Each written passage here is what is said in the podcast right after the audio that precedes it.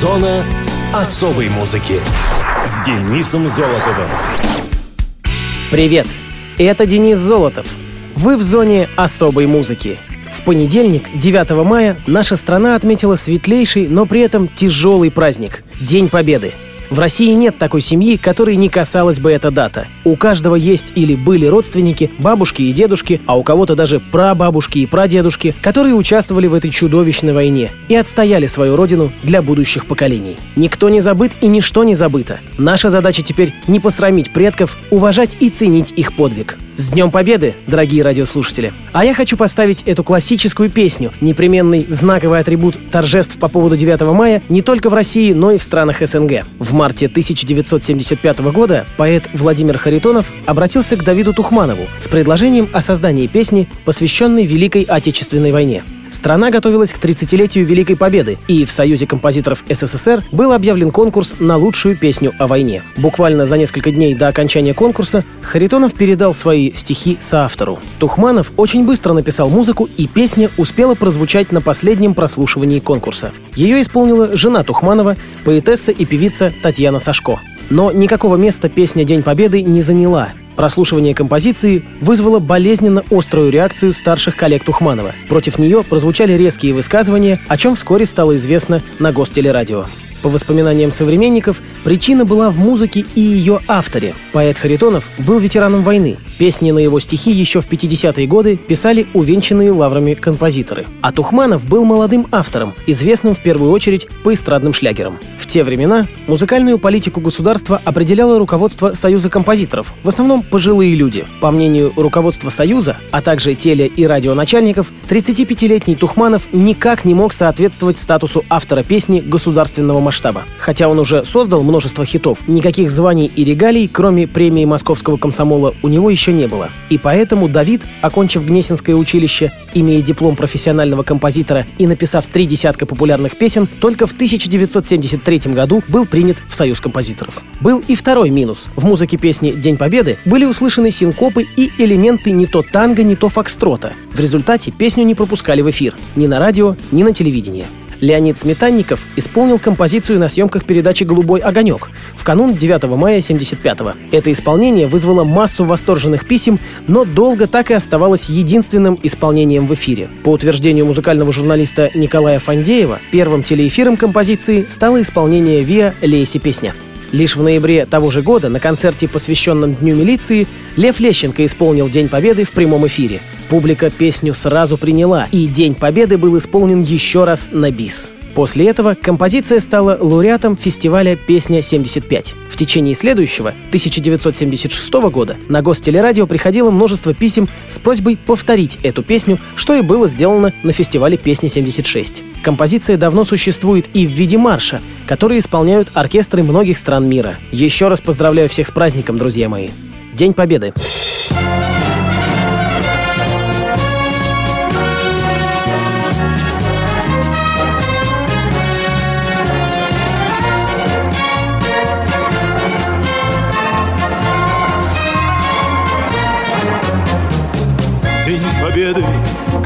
От нас далек, Как в костре потухшем таял уголек. Были версты, обгорелые в пыли, Этот день мы приближали, как могли. Этот день Победы порохом пропах.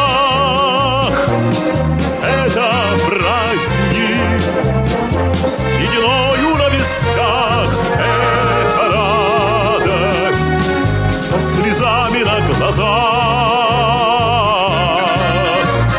День Победы, День Победы, День Победы.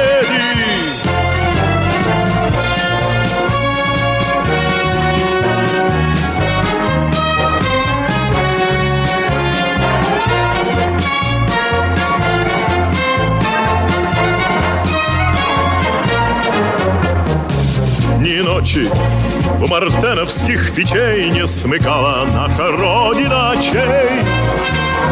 Ни ночи битву трудную вели, Этот день мы приближали, как могли. Этот день победы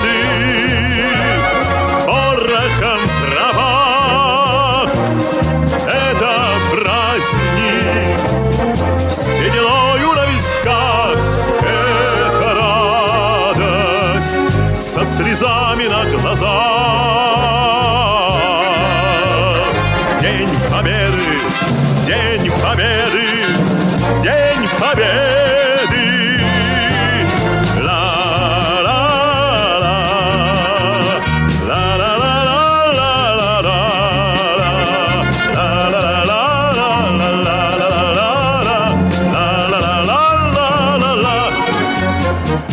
Здравствуй, мама возвратились мы не все Босиком бы пробежаться по росе.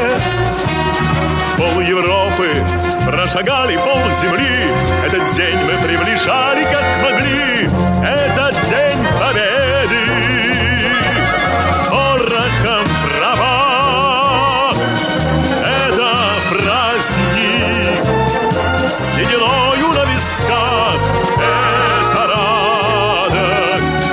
со слезами на глазах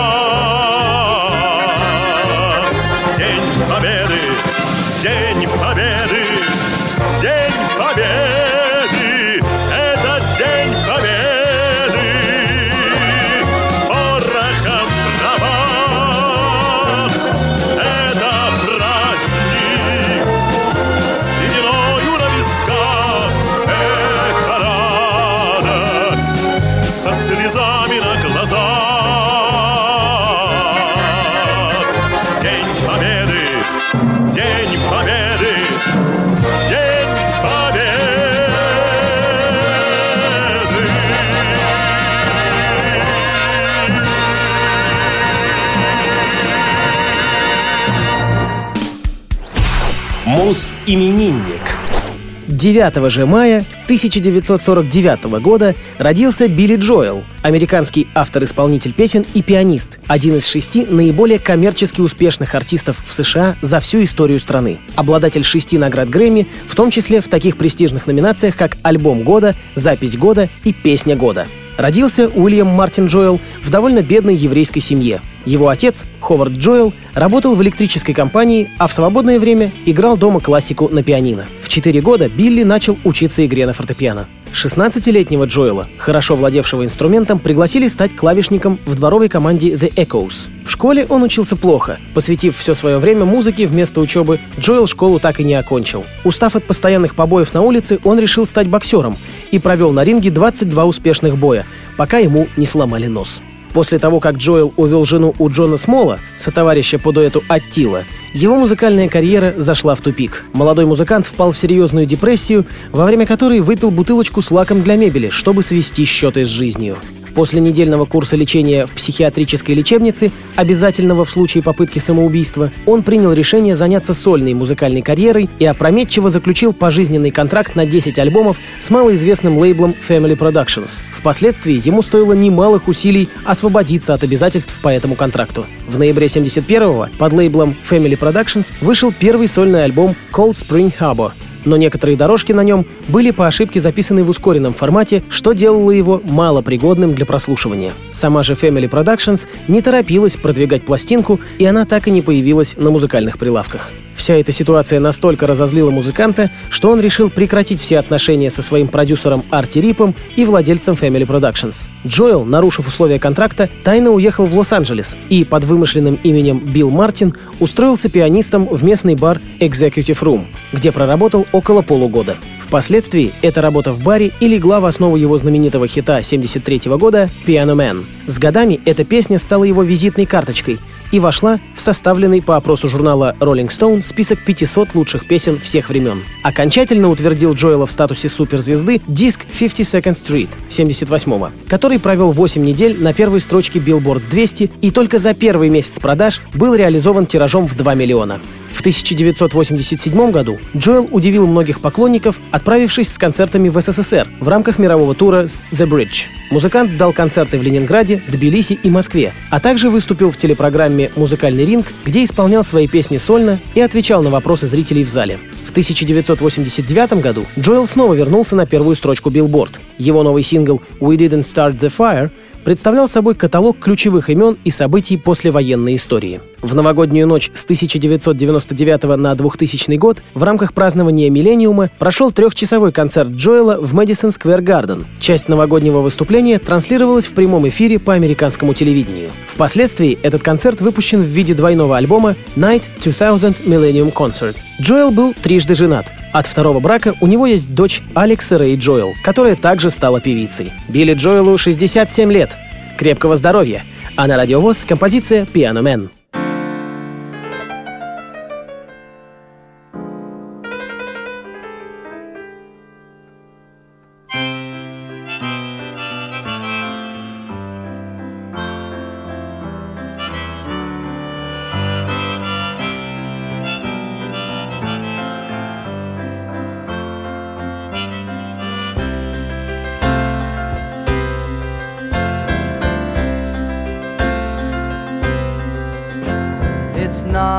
o'clock on a Saturday. A regular crowd shuffles in. There's an old man sitting next to me, making love to his tonic and gin.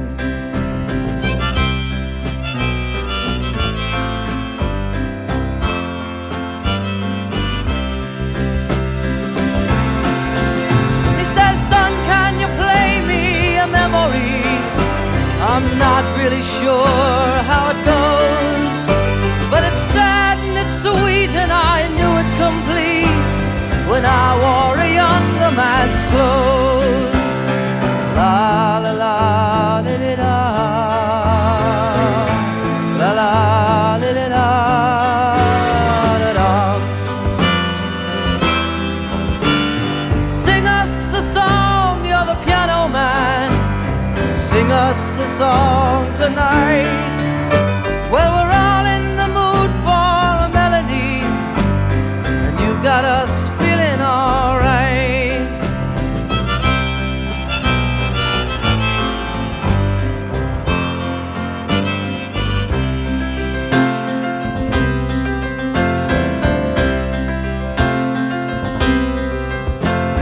John at the bar is a friend of mine.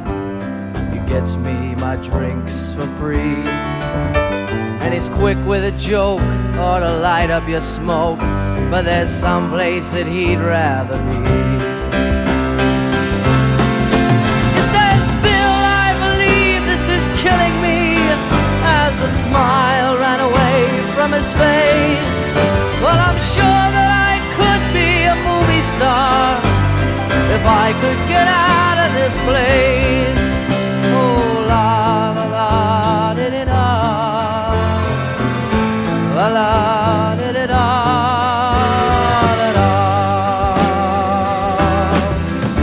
Now, Paul is a real estate novelist who never had time for a wife. And he's talking with David, who's still in the Navy and probably will be for life.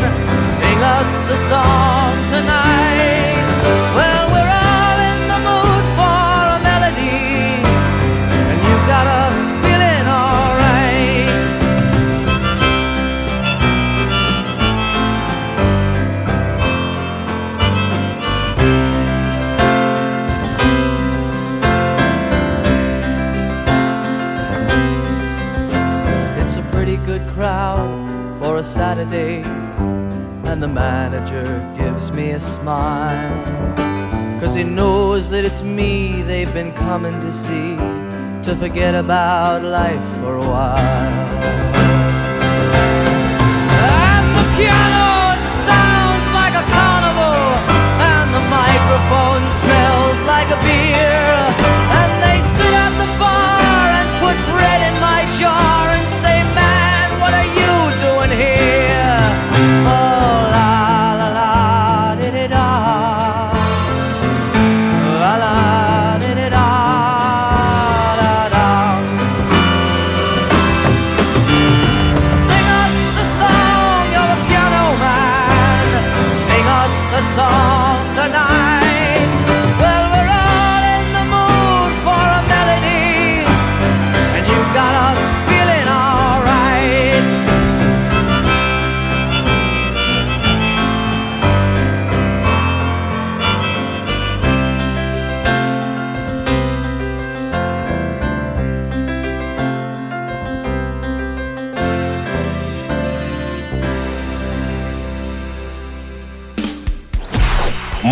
意に12 мая 1958 года родился Владимир Холстинин, советский и российский рок-музыкант, гитарист и композитор. Известен как один из основателей и единственный бессменный участник хэви-метал группы «Ария» и автор значительной части ее композиций. Владимир родился в Люберцах. В течение четырех лет он учился по классу домры, а играть на гитаре начал еще подростком, а также пытался создать школьный ансамбль. Увлекался музыкой Black Sabbath, Iron Maiden, Deep Purple, а любимой группой называет Jet Rotal. Музыкант окончил Московский энергетический институт, имеет диплом инженера-энергетика. Во время учебы в МАИ Владимир подружился с Виталием Дубининым и вместе с ним в 1976 году основал группу «Волшебные сумерки», игравшую в начале преимущественно кавер-версии песен иностранных рок-групп, а затем и собственные произведения.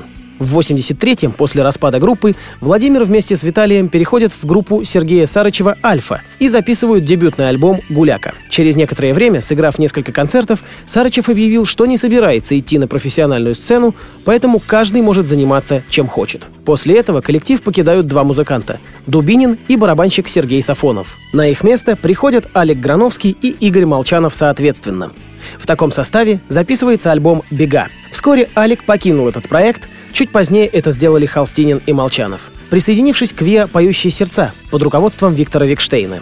В это время Холстинин уже планировал создание группы, играющей хэви-метал, и эта идея была поддержана Грановским. В течение 1985-го Холстинин, Грановский, Викштейн и Кипелов занимались формированием группы, получившей в итоге название «Ария». Это название было придумано Холстининым как легко читающееся как на русском, так и на латинице. Владимир стал одним из авторов музыки всех песен, кроме второго альбома группы. После раскола коллектива в 1987 он вместе с вокалистом Валерием Кипеловым остался на стороне Виктора Викштейна. В новый состав он пригласил своего старого друга Дубинина.